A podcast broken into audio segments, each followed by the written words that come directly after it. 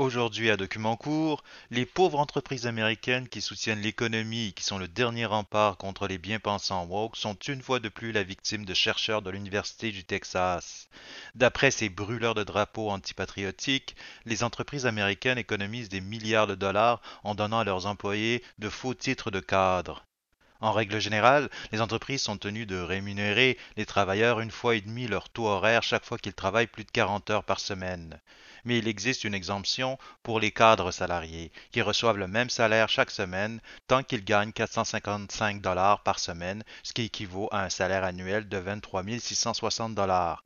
Selon un représentant des entreprises, nommer un concierge un chef de l'entretien permet de maximiser la productivité et de mieux redistribuer les profits aux vrais cadres.